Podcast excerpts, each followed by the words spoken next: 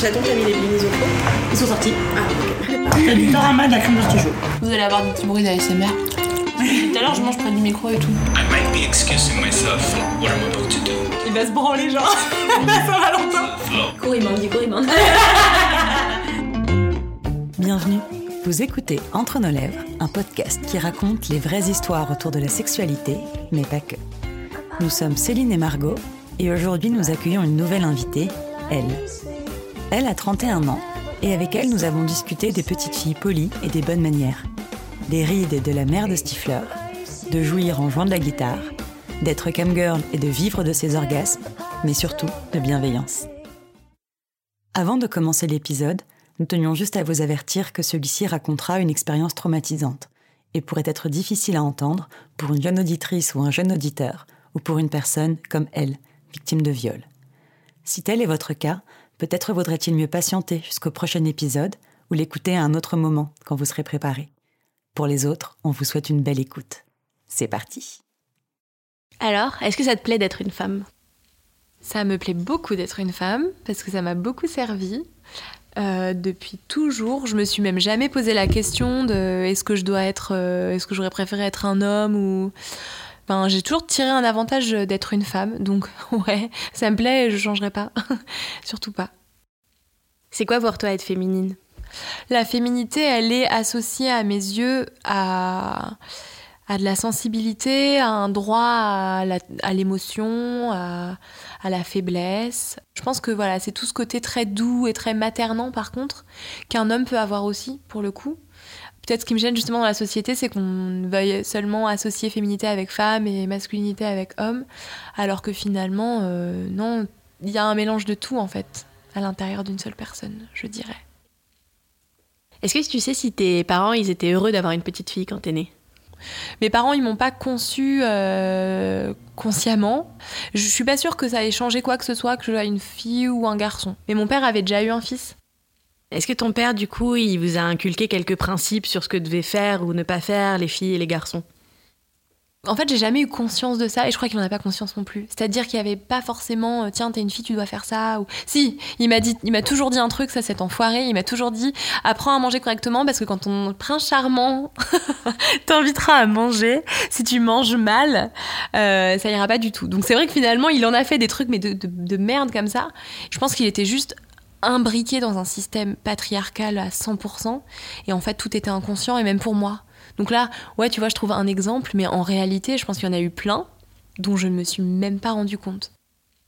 Il était lui-même victime en fait de ce système patriarcal parce que finalement quand t'apprends à ta petite fille à être fragile et qu'après elle te demande de lui dire je t'aime, euh, t'es un peu dans la merde si tu sais pas le faire. Donc euh, je pense qu'il est resté coincé dans un piège comme ça où faut que les femmes ne disent pas grand chose, mais quand même faudrait qu'elles se démerdent un peu parce que toi t'as pas le temps quoi, t'as ton travail, t'as voilà. Et ta mère là-dedans, elle faisait quoi Mhm. Euh, ma mère, euh, ma mère, je pense qu'elle a essayé de se battre justement contre un système qui n'était pas évident. Ma mère, elle vient d'une famille de gens qui étaient plutôt victimes et plutôt très euh, au service de tout le monde. Et donc les femmes, c'est pareil, les femmes fallait pas parler, même alors l'accouchement, les, les règles, tous ces trucs-là, c'était hyper tabou. Et je pense que ma mère est sortie de ce truc. Et du coup, elle a essayé, je crois, de de me donner de la force. Moi, en tout cas, c'est comme ça que je le ressens. Si aujourd'hui, je dois réfléchir à ce que j'ai d'elle, ouais, c'est de la force d'être euh, une femme libre. Elle n'a pas toujours été avec mon père, mais une fois qu'elle s'est séparée de lui, surtout, je pense, il y a eu un moment où en fait, elle s'est juste émancipée, quoi. Et elle a porté ce truc-là, quoi. Elle, elle a- Il fallait aussi que moi je m'émancipe. Enfin, elle a- En tout cas, elle s'est battue pour moi, mes libertés. Toujours, quand j'étais petite, c'est vrai que mon père, il avait tendance à dire non, elle sort pas, elle fait pas ci, elle fait pas ça. Et ma mère a toujours euh, voulu que moi je sois libre comme elle avait peut-être pas été elle ou voilà. C'est quoi ton premier souvenir avec la sexualité? Alors, ben malheureusement, mon premier souvenir avec la sexualité, ça a été avec euh, quelqu'un de ma famille. Euh, pas trop proche, mais proche quand même. Et en fait, j'étais petite, hein, j'avais entre 4 et 6 ans, je sais pas trop bien le situer. Et il s'est mis sur moi et il a essayé de rentrer euh, son pénis dans mon, dans mon vagin. Il s'est juste frotté en fait à, à mes lèvres, parce qu'il n'arrivait pas à rentrer, c'était un petit zizi. C'était un enfant aussi? Ouais, il était un peu plus âgé que moi. C'est quelque chose euh, sur le moment que tu as tout de suite euh, interprété comme euh, négatif, traumatisant, ou, alors t'as pas trop compris ce qui s'est passé? Bah moi j'ai pas compris et le fait que je comprenne pas c'était traumatisant en fait. Tu vois de me dire mais qu'est-ce qu'il me fait? Et voilà. En fait le problème c'est qu'il a recommencé trois fois et il y a eu à l'âge de moi j'avais là j'avais 10 ans un truc comme ça je pense peut-être un peu un peu plus mais il m'a juste montré son sexe en érection. Et la dernière fois c'était j'avais 18 ans ou 17 ans. Là c'était un adulte et moi je savais ce que c'était le sexe. Et là par contre il a mis des doigts à l'intérieur de moi. Et moi j'étais j'ai fait comme si je dormais. Donc je pense que le fait qu'il ait fait ça euh, en plus la dernière fois je m'attendais. Je me suis dit non faut pas qu'il dorme avec moi. Mais j'ai pas trop su quoi dire. Et voilà j'étais gênée. Et tu te dis mais il va pas recommencer quand même. C'est pas possible on est des adultes. Enfin voilà. Donc en fait au départ je pense que c'était juste traumatisant parce que je me suis demandé ce que c'était. Mais c'était pas aussi violent que le dernier. Et le dernier a fait que tout s'est remis en en branle quoi. Et là je me suis là c'était dévastateur parce qu'en plus t'as 17 ans tu dis pas non enfin tu comprends pas trop. J'ai mouillé en plus. Donc là je me suis dit attends j'ai du plaisir c'est quoi ce bordel? Qu'est-ce qui m'arrive? Donc voilà il y a eu tout un truc et après tac j'ai- tout enfoui et je me suis dit c'est rien. C'est bon. Ça va mieux, il n'y a pas de problème, euh, voilà, ça ne, ça n'a pas d'incidence sur ma vie sexuelle, aucun souci, et voilà. Donc, euh, mais, y a- mais j'ai toujours associé les trois, ça c'est sûr. Du coup, c'est euh, c'est quelque chose que ta famille a jamais vu. Alors, euh, j'en ai parlé à ma mère, parce qu'il y a eu un moment en fait où il fallait que ça sorte, et le problème c'est que ma mère m'a dit Ah ben moi aussi ça m'est arrivé. C'est tout. Elle a pas su quoi faire de plus. Et euh, du coup, on en a reparlé récemment parce que après moi j'ai, en fait, je suis allée voir un psy et on a parlé de plein de trucs et je lui disais oui mon père, ma mère, gna gna. Et à la fin je lui dis ah au fait et puis il y a eu ça aussi mais bon il m'a dit mais quoi Il me dit mais attendez ça c'est un viol.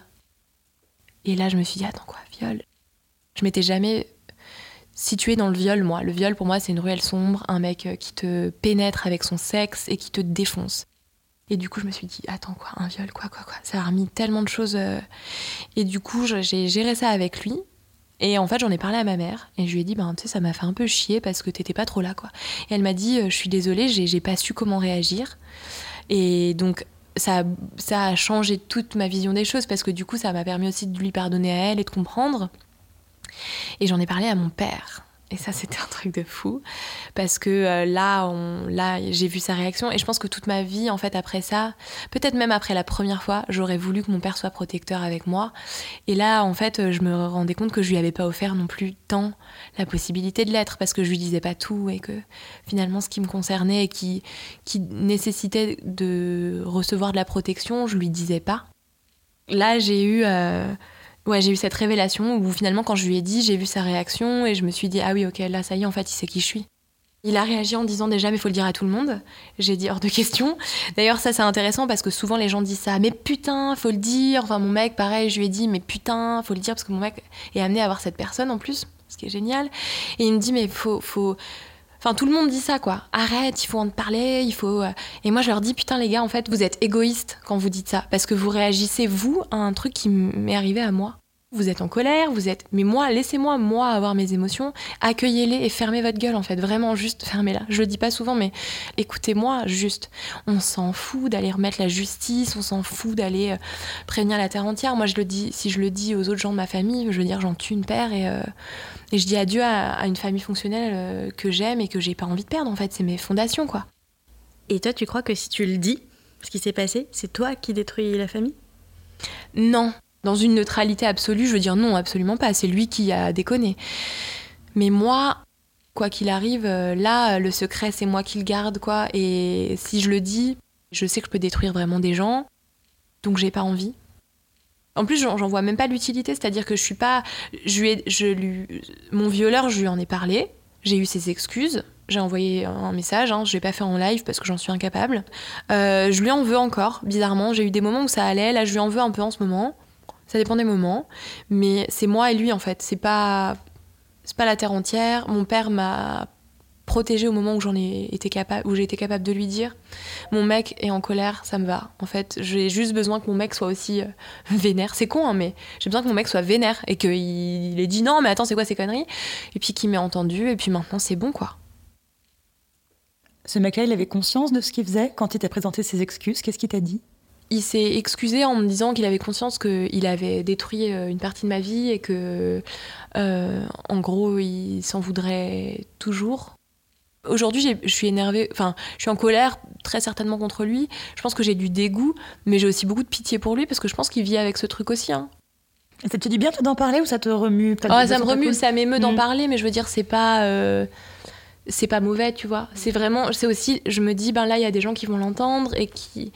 Je trouve que souvent, les témoignages de viol, c'est pas. euh, J'aime bien me dire que là, le violeur, c'est pas le mec, euh, justement, dans une ruelle sombre, en fait. Est-ce que euh, le sexe était un sujet que tu pouvais facilement aborder avec ta maman? Ouais, parce que bah, d'ailleurs, ma mère, c'est ça le plus drôle. Enfin, c'est- assez drôle comme histoire, mais en fait, ma mère s'occupait d'enfants handicapés et euh, elle parlait de cul. Mon père parlait de cul. Ça a toujours été un sujet dans la famille assez libre, sans que j'entende parler de leur sexualité. Hein, mais, euh, et je me rappelle qu'elle a mimé une, une enfant handicapée qui se touchait dans les, dans les toilettes. Et elle met ses mains juste près de son sexe et elle bouge les mains comme si elle jouait à la guitare en fait. hein. C'était pas un truc hyper dégueulasse, mais juste je me dis, oh mais qu'est-ce que c'est que ce truc? Et du coup, je suis montée dans ma chambre et j'ai eu mon premier orgasme parce que du coup, je me suis touchée et je me suis dit, attends, je vais essayer aussi. Moi, ça a l'air trop joué de la guitare sur. Ouais, ouais, j'ai joué de la guitare sur ma zézette. Et du coup, hop, et j'ai eu mon premier orgasme hyper jeune. Je sais pas quel âge j'avais, peut-être 12 ans ou 13 ans. Je me suis touchée et après, j'arrêtais pas de me toucher. Mais ça, je pourrais jamais dire à ma mère, par exemple. J'aurais jamais osé parler de ma sexualité. On parlait de sexe. Mais pas il parlait, voilà, mais pas d'intimité. Et du coup, euh, ouais, mais après, voilà, ça a été quand même assez. euh, ouais, j'ai été assez libre. hein. On n'a pas du tout vécu. J'ai pas vécu dans une famille qui est dans le tabou. Mon père prenait des photos de ma mère, euh, de son cul. Enfin, on avait des. On a... L'érotisme n'était pas un truc qui faisait peur dans la famille, quoi. T'as réussi à te construire une jolie image du sexe malgré, euh, malgré tout ça?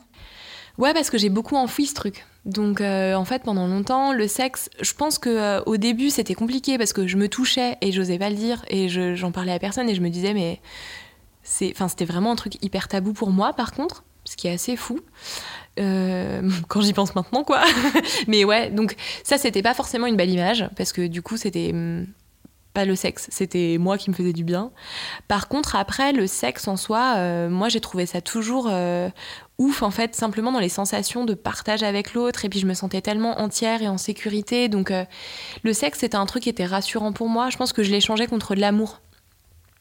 Donc c'était une jolie image pour moi parce que c'était l'amour. Après j'ai plutôt baisé sans amour avec des plans cul ou peut-être toujours en espérant quand même de tomber amoureuse. Mais euh, non le, sexe et l'amour enfin en fait le sexe et l'amour pour moi c'était lié. Donc c'était beau quoi Et comment t'as fait ton éducation sexuelle du coup? Enfin, à part ta mère qui jouait de la guitare.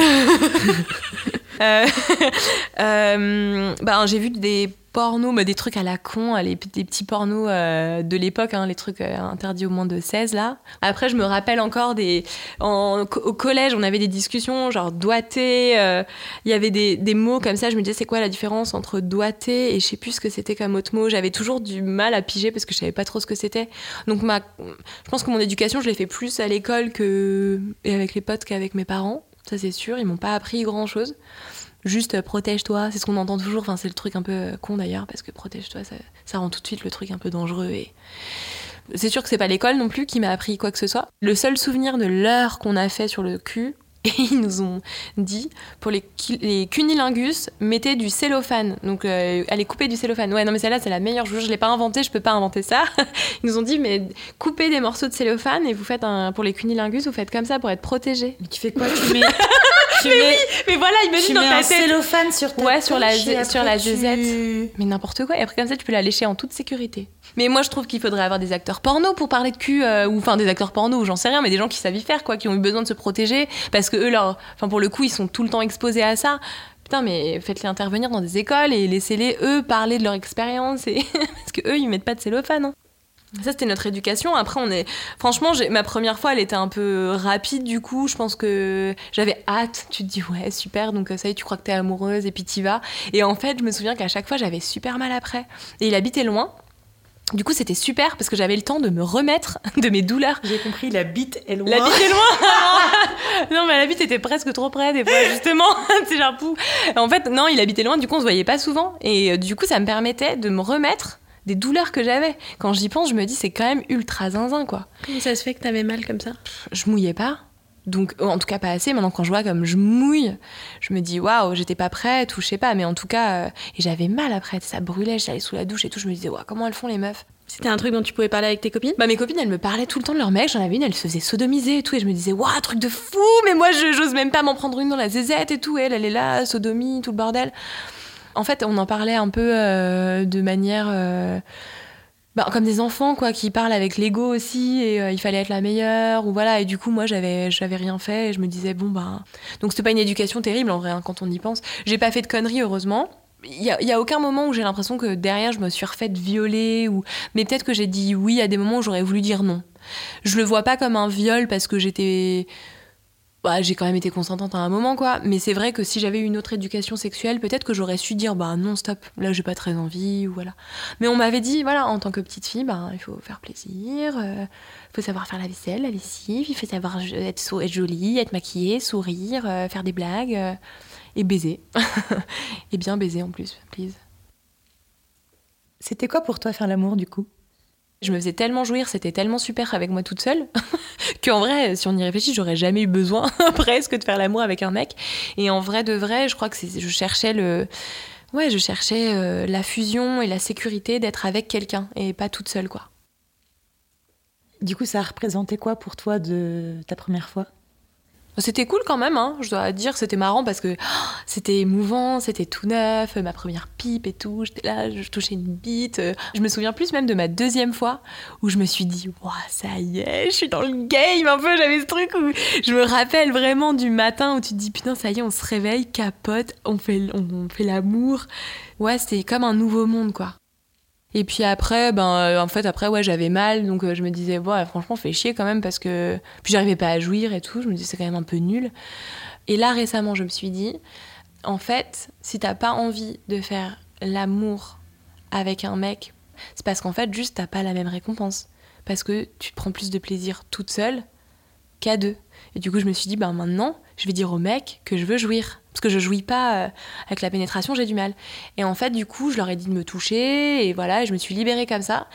Donc là, j'ai enfin trouvé la solution pour avoir juste tout le temps envie d'un mec. Et ben en fait, ça a surtout marché avec celui que j'ai maintenant parce que ben, il me fait jouir à chaque fois et que puis des fois je jouis et pas lui. Enfin voilà, c'est c'est on est sur un, un échange euh, réel de plaisir quoi et pas euh, je donne et puis en fait je reçois pas tellement ou pas tout ce que je voulais quoi. Avant, t'osais pas dire que t'avais envie qu'on te touche, par exemple? Non, jamais. Ça m'a mis du temps. Je j'osais pas le dire au mec que j'aimais, avec qui j'étais en couple ou quoi. Ça, c'était un truc euh, très tabou pour moi parce que du coup, je, je me disais non, t'es une salope. euh, C'est très primaire, mais c'est comme ça. C'est ce qu'on m'a appris un peu. Mais le mec ou les autres sans importance, entre guillemets, ouais, je me touchais avec eux. Je leur disais, Eh, écoute, j'ai pas joui, je me fais jouir. Voilà, ça ça m'a aidé. Je pense que ça a développé ma capacité à, à, être assertive euh, au pieu. Et ceux à qui t'en parlais pas, tu simulais? Les premières années de ma sexualité, je pense que j'ai pas mal simulé, ouais. Parce que du coup, euh, sais, t'as un moment, tu te dis, bon, en plus, t'as envie que ça s'arrête, quoi. Parce que c'est bon, il bourrine, il bourrine, tu te fais chier. euh, C'est nul, quoi. C'était nul, il y avait pas de communication en plus, donc. euh, Mais c'est ma faute aussi, hein. Je veux dire, si tu le dis pas, euh, il peut pas s'en douter, quoi. Lui, il a pas le même outil que toi, donc. euh, Et eux aussi n'ont pas eu une bonne éducation sexuelle et donc grave. ils savent pas quoi faire. On leur a dit tu rentres, tu sors, tu rentres, tu sors. il a dit ok. et donc ils font ça et voilà, il y a pas on leur a montré aussi dans le porno beaucoup euh, dans ce qu'on pouvait voir, c'était un peu ça puis la meuf qui fait ah oui sur euh, tous les, les petits pornos à la con de, de, de nos de notre génération, enfin tu vois la meuf qui s'extasie alors que le gars a fait trois allers-retours et il lui a même pas un peu touché le clito. Enfin non, stop, on sait très bien que ça c'est quand même un peu compliqué. Donc ils ont appris ça aussi, quoi. Donc ça a été ça ma sexualité, ouais, c'était beaucoup, bah je vais simuler comme ça. Il arrête de bourriner parce que là j'en ai ras le bol, quoi. Et donc l'épanouissement sexuel, tu l'as trouvé là que très récemment avec ton mec? Euh, c'est compliqué parce que du coup, entre temps, donc j'ai vu ce psy qui s'est occupé de, enfin, de, de, de gérer euh, mes agressions sexuelles. Après avoir vu ce psy-là, je me suis, bah, j'étais toute seule, j'étais au chômage, je m'ennuyais, et puis euh, j'ai eu un moment où je me touchais vachement, j'ai dû me toucher au moins huit fois par jour. Enfin, j'étais trop folle sur Pornhub et tout, je regardais plein de pornos, jusqu'au moment où je me dis attends, mais dans le porno, les orgasmes ils sont trop pourris. Enfin, en tout cas, les jambes écartées et tout, moi, je fais pas ça du tout. Du coup, ça me faisait chier de. de... Enfin, je me disais, est-ce qu'il y a d'autres réalités comme la mienne qui est de jouir les jambes fermées euh, Voilà. Et du coup, je me suis dit, ben, je vais le filmer. Comme ça, je vais montrer qu'il y a d'autres orgasmes. Et là, je crois que l'épanouissement sexuel, il a vraiment commencé là. Avant ça, j'ai eu plein d'expériences avec des couples, avec euh, des mecs, des toutes tailles de bites, toutes couleurs de peau. C'était génial. C'était un truc. euh, j'ai fait mes propres films porno, quoi. Mais en fait, euh, c'était pas aussi sécurisant. À la fin, j'avais toujours l'impression de perdre un truc. Et du coup, là, je me suis dit, euh, bah, je vais faire moi, je vais faire mes vidéos que j'ai postées sur Pornhub. J'ai rencontré une communauté dessus. Je me suis mise à leur parler et j'ai fait des vidéos en ASMR. J'ai fait euh, beaucoup. En fait, c'est plutôt vraiment parler. Je fais des jerk-off instructions, donc je leur parle, je, les guide dans la masturbation. Et là, j'ai découvert un nouveau monde de la sexualité, en fait, et même de la masculinité, en tout cas des hommes. Parce que euh, je pensais que j'allais même être accueillie comme euh, quelqu'un d'un peu lame, quoi. Enfin, c'est. Enfin, pour qui tu nous prends On n'est pas des sensibles. Voilà, je m'attendais à des trucs comme ça. Et en fait, je me suis rendu compte qu'il y a vraiment des gens qui ont besoin d'être sensibles, des hommes qui ont besoin d'être sensibles pendant le cul. Et donc, je crois que je me suis sentie vraiment en sécurité à ce moment-là parce que je me suis dit, ok, tranquille, il y a des hommes aussi qui sont cool. J'ai vraiment lié quelques amitiés comme ça en ligne avec des mecs. J'ai fait des cams. En fait, les cams, du coup, quand je faisais des soirées cam, je mettais mon ordinateur parce que j'étais toute seule à ce moment-là. Je mettais mon ordinateur, je me faisais un plat de pâtes ou des trucs et puis je mangeais avec les gens qui me regardaient. Donc, eux, ils sont sur leur ordinateur, ils voient l'image et ils ont euh, leur euh, pseudo et du coup, ils peuvent m'écrire de manière anonyme, euh, enfin, sous quoi. Donc moi je parlais et eux ils répondaient à l'écrit. Et il y a eu beaucoup beaucoup d'échanges, il y a eu vraiment, c'était très très intéressant sur plein de choses. hein. Je me suis rendu compte aussi pas mal de la solitude des hommes. Tout ça c'était des échanges en sécurité, avec en plus souvent monnayé quand euh, il y avait du cul. Donc du coup moi j'avais l'impression de ressortir avec quelque chose. J'avais l'impression cette fois d'être gagnante. C'était hy- hyper excitant. Enfin, j'ai des souvenirs d'avoir eu des orgasmes où je pleure derrière. euh, juste, dans un privé, un mec m'a payé ou quoi. Et en fait, j'en ai des larmes de joie, quoi. Donc c'était vraiment très puissant comme truc et très très sécurisant. Ça m'a vraiment aidé aussi à dire non parce qu'on me demandait des trucs et même si on me payait, des fois en fait en cam ils peuvent t'envoyer un petit tip et te dire vas-y enlève ta culotte ou et moi en fait c'est plutôt est-ce que tu veux bien enlever ta culotte si je te donne tant? Et moi je pouvais répondre oui ou non. Mais si tu me types avant de me demander, en fait je disais non. Tout ce nouveau monde du porno m'a permis de me sentir en sécurité et du coup de m'épanouir.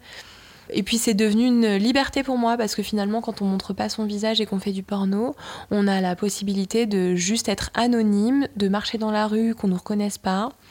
Et puis l'imagination parce que après j'ai beaucoup travaillé l'imaginaire et je me suis dit que si on pouvait imaginer mes yeux, c'était un truc en plus quoi. Voilà, mes yeux maintenant c'est à moi. C'est vraiment à moi.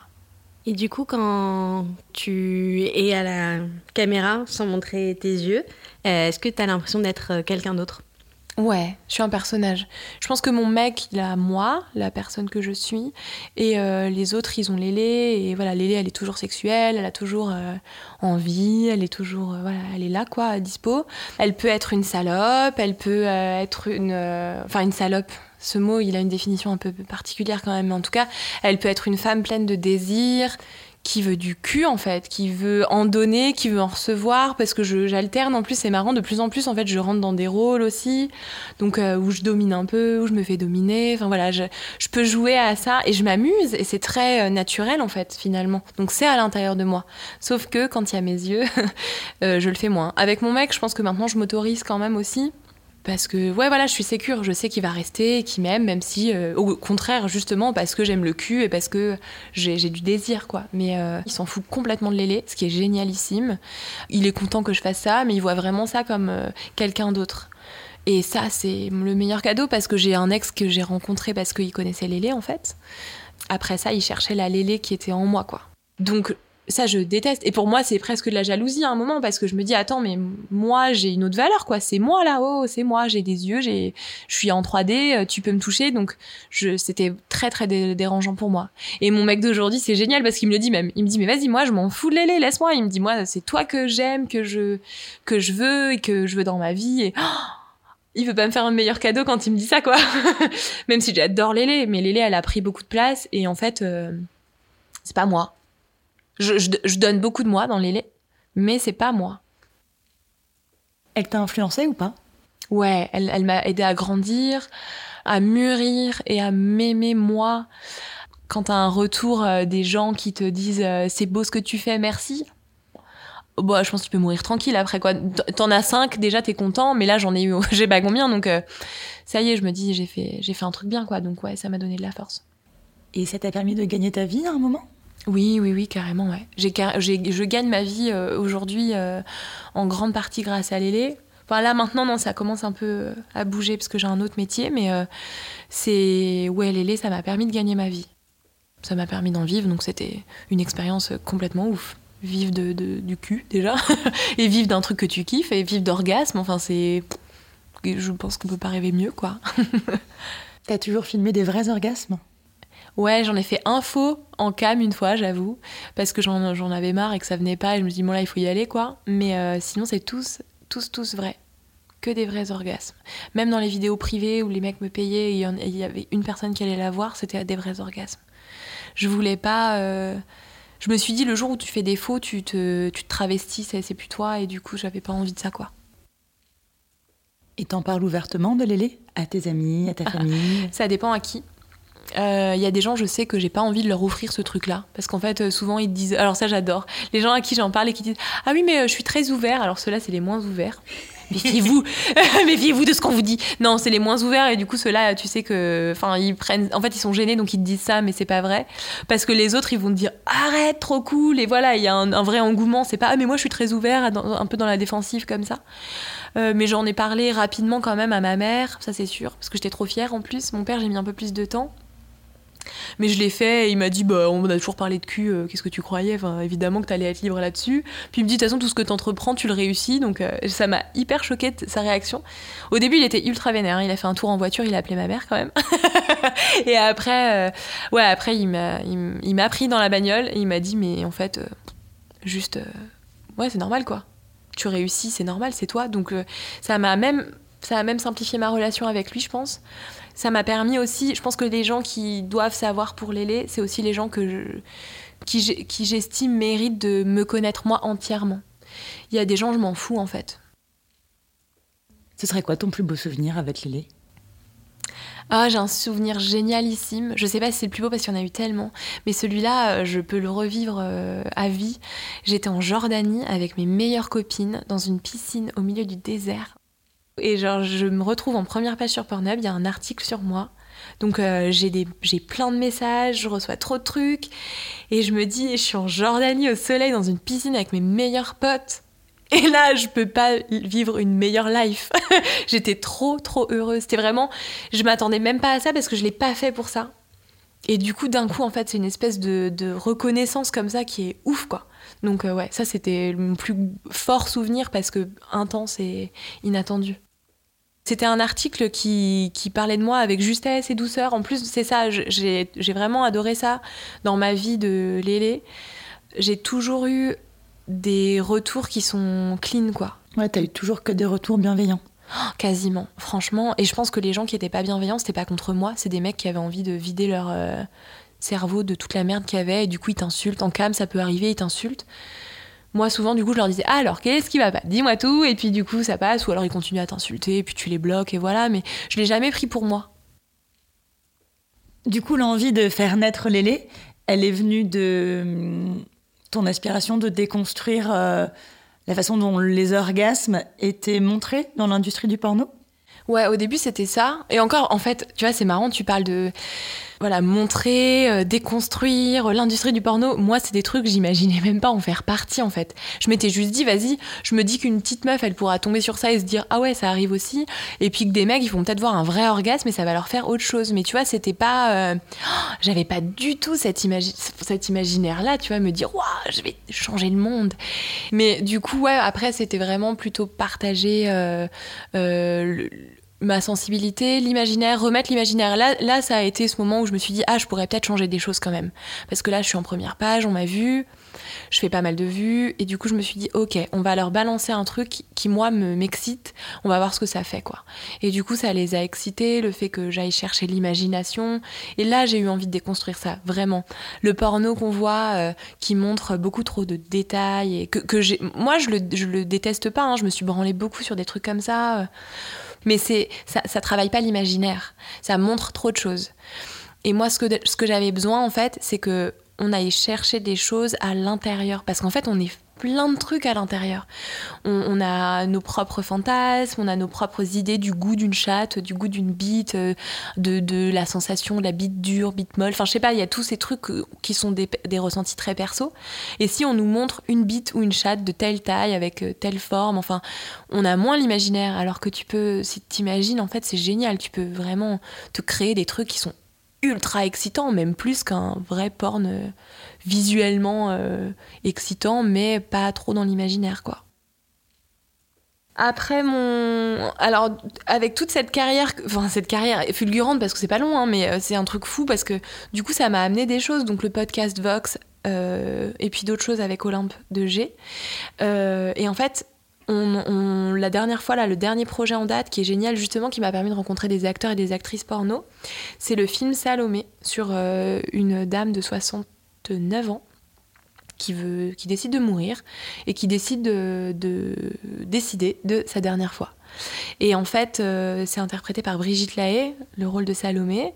Et euh, on a travaillé euh, avec des acteurs du mainstream, on va appeler ça comme ça, qui n'ont jamais fait d'érotisme ou de porno, et des acteurs et actrices porno classiques, mais de plusieurs horizons différents en plus, donc c'est intéressant. Plus milieu un peu éthique, berlinois, féministe, euh, milieu d'Orcel et compagnie, enfin vraiment plein de gens d'horizons différents.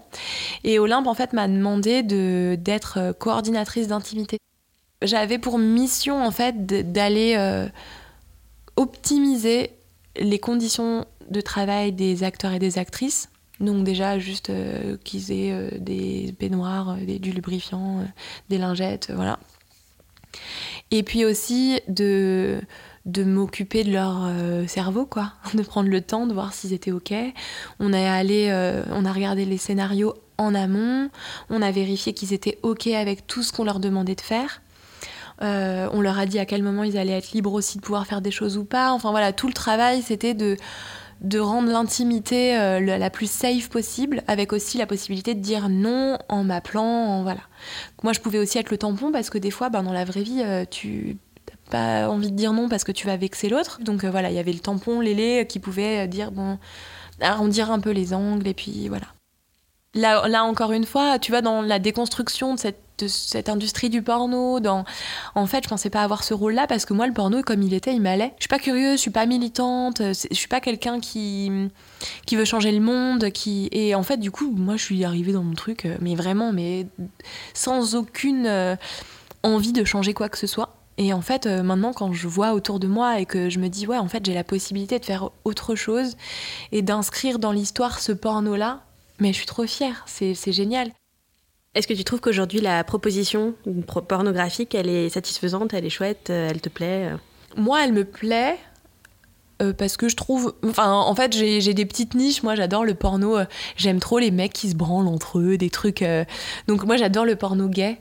Du coup, ça me va. Parce qu'en fait, je pense que là, dans le porno gay, il n'y a pas de meufs qui se font démonter ou qui se font retirer euh, un bout de leur âme quoi je me dis c'est que les mecs c'est pas grave puis en plus j'aime bien les bites j'aime pas trop les zézettes donc euh, du coup j'ai toujours un mot enfin je dis toujours zézette minette euh, bite enfin donc j'adore les pénis et je ne suis pas fan des vulves. Je pense qu'il y a quand même à revoir dans la proposition du porno. Je, pour le coup, je suis pas celle qui dit il faut plus de porno audio par exemple parce qu'en fait je m'en fous. Moi j'en écoute pas, je le crée, je suis contente. Mais par contre, je pense que hum, faut diversifier, c'est important et c'est surtout savoir replacer le porno là où il doit être. C'est-à-dire c'est un art. Ok, bon, il y a des gens qui sont talentueux, il y en a qui le sont pas. Ça c'est un fait. Mais hum, c'est surtout faut savoir que c'est un moyen de, de, de se procurer du plaisir, des sensations, pas forcément l'orgasme. Mais par contre, c'est pas la, c'est pas la représentation euh, universelle de ce qui doit se passer au pieu. Ça peut se passer, mais je pense que la proposition, elle est pas assez euh, claire sur. euh, déjà, elle est pas dans l'éducation. Elle laisse pas la place euh, aux, jeunes euh, qui regardent du porn de se dire euh, ben moi je veux pas faire comme ça ou voilà. Je trouve que c'est ça le problème, c'est l'injonction à faire comme du porno quoi qui me, elle me dérange. C'est facile pour toi de dire à ton mec ce que tu veux ou ce que tu veux pas?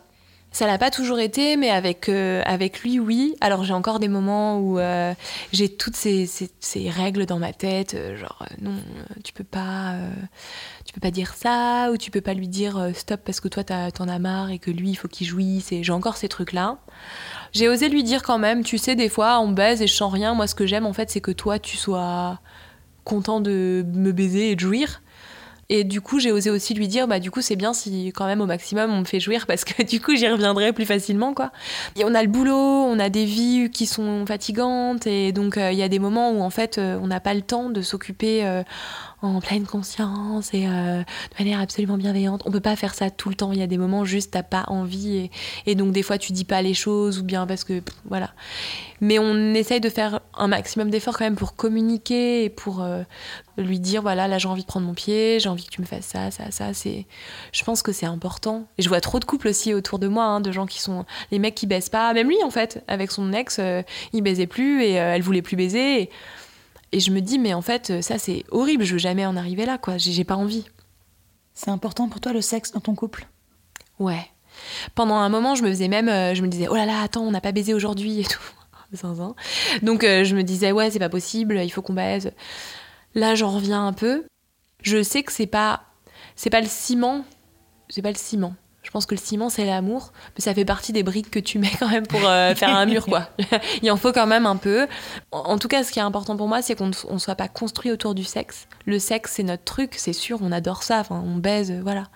Mais euh, ouais, je, je- aujourd'hui, j'aspire à d'autres choses. J'ai envie que ce soit notre amour, ouais, no- no- nos projets, notre partage, quoi. C'est important pour toi la monogamie? Là, par exemple, avec mon mec actuel, j'ai pas du tout envie de, de voir euh, quelqu'un d'autre. Euh, limite, je veux bien mélanger de temps en temps si, par exemple, t'as un peu las de baiser avec la même personne, se dire on va dans un club ou on rencontre une meuf qui nous plaît et hop, on y va, quoi. C'est pas important ou pas important, je crois que ce qui est important, c'est au moins que les deux soient d'accord d'être polygames ou monogames. Et qu'il n'y ait pas euh, des. que personne se force, quoi. Tu tombes facilement amoureuse? Je tombais facilement amoureuse et en fait j'étais pas amoureuse.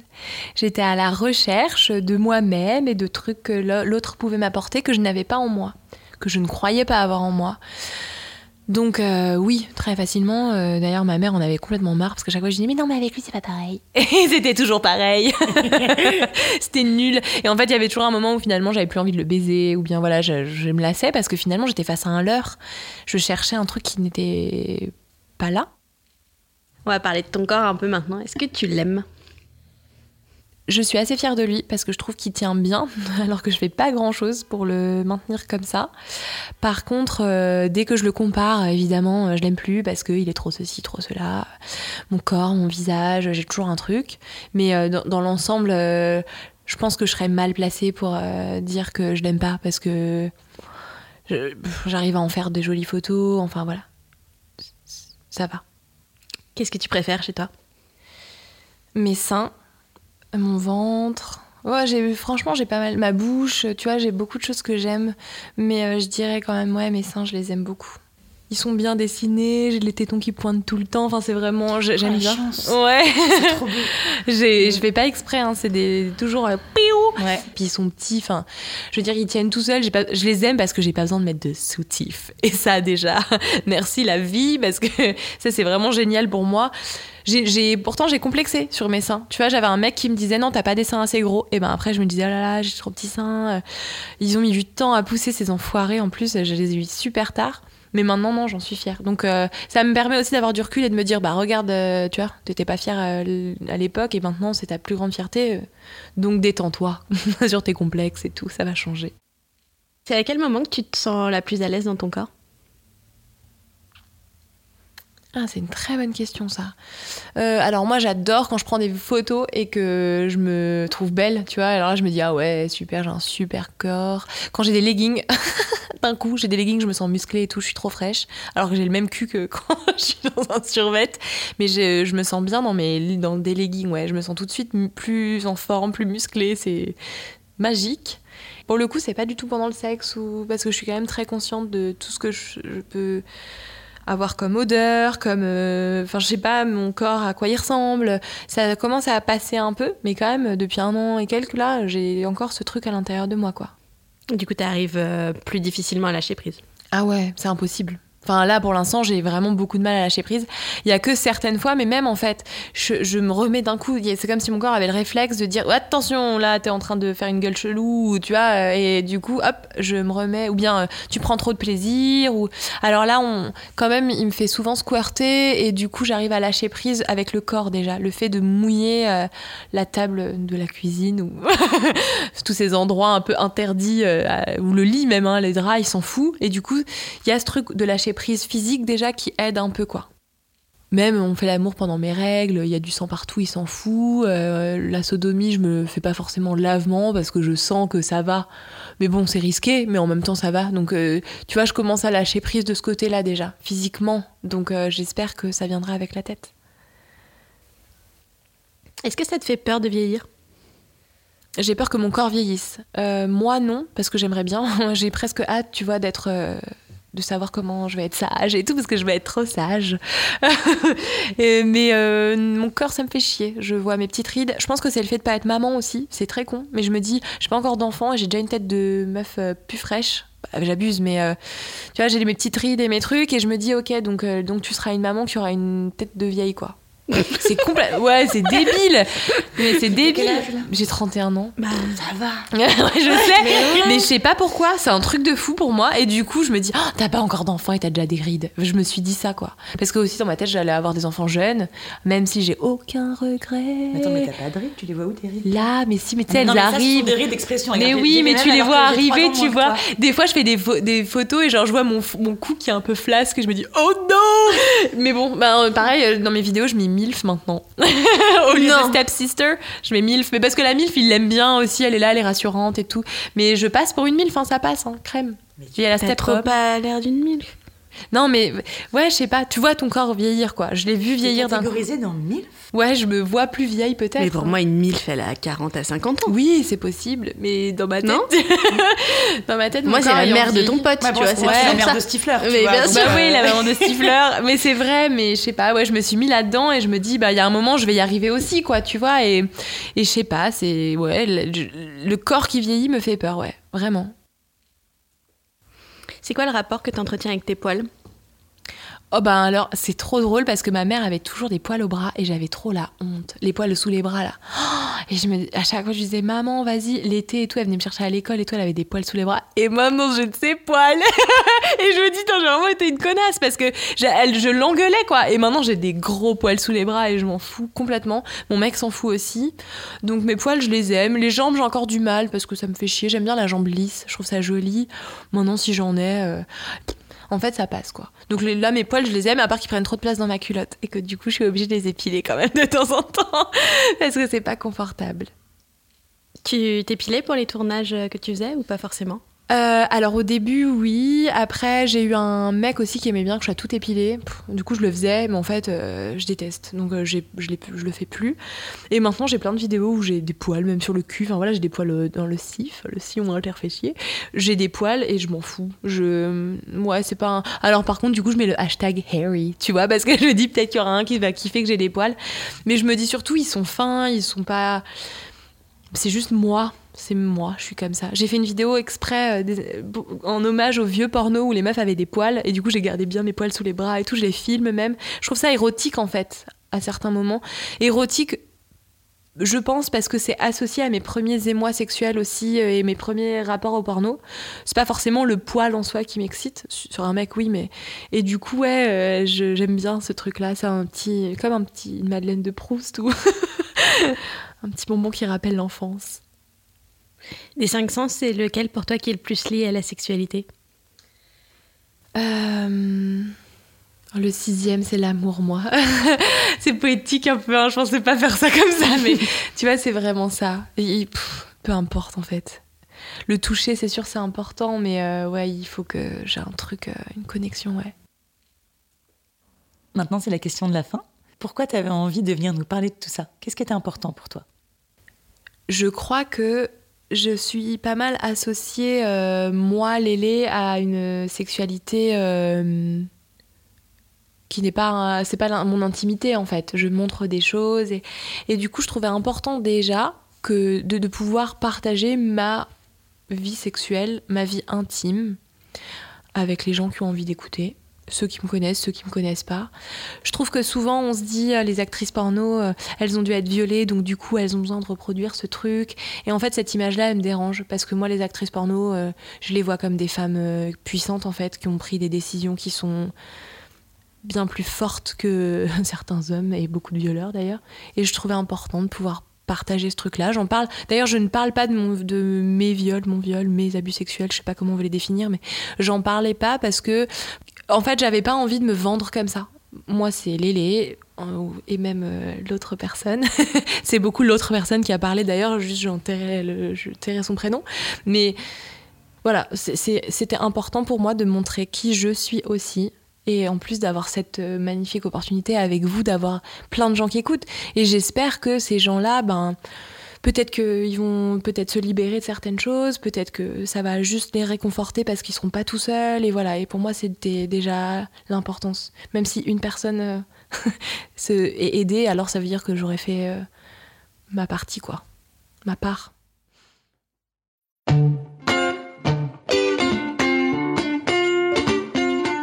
Pour ne pas rater le prochain épisode d'Entre nos lèvres, abonnez-vous à ce podcast. Vous pouvez également nous suivre sur Instagram, Facebook et Twitter, at Entre nos lèvres, ou sur notre site internet entrenoslèvres.fr où nous écrivons aussi. Et n'oubliez pas de vous inscrire à notre super newsletter. Tous les 15 jours, à l'annonce du nouvel épisode, on partage avec vous 5 chouettes recommandations. Des livres, des films, des articles, tout ce qui nous a plu ou touché ces derniers temps. Promis, c'est cool. Ah oui, et puis le montage et le mixage de cet épisode ont été faits par Claire Sarfati et la musique du générique par Martin de Bauer. Allez, à dans 15 jours.